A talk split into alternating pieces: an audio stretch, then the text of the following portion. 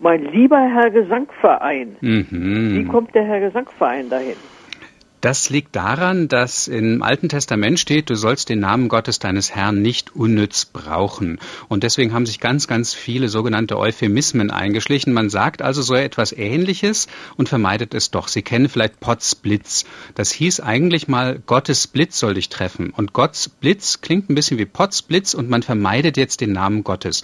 Mein lieber Herr ist eigentlich auch so eine Anrufung Gottes, aber das soll man ja nicht tun, wenn man flucht oder wenn man sich wundert oder ärgert.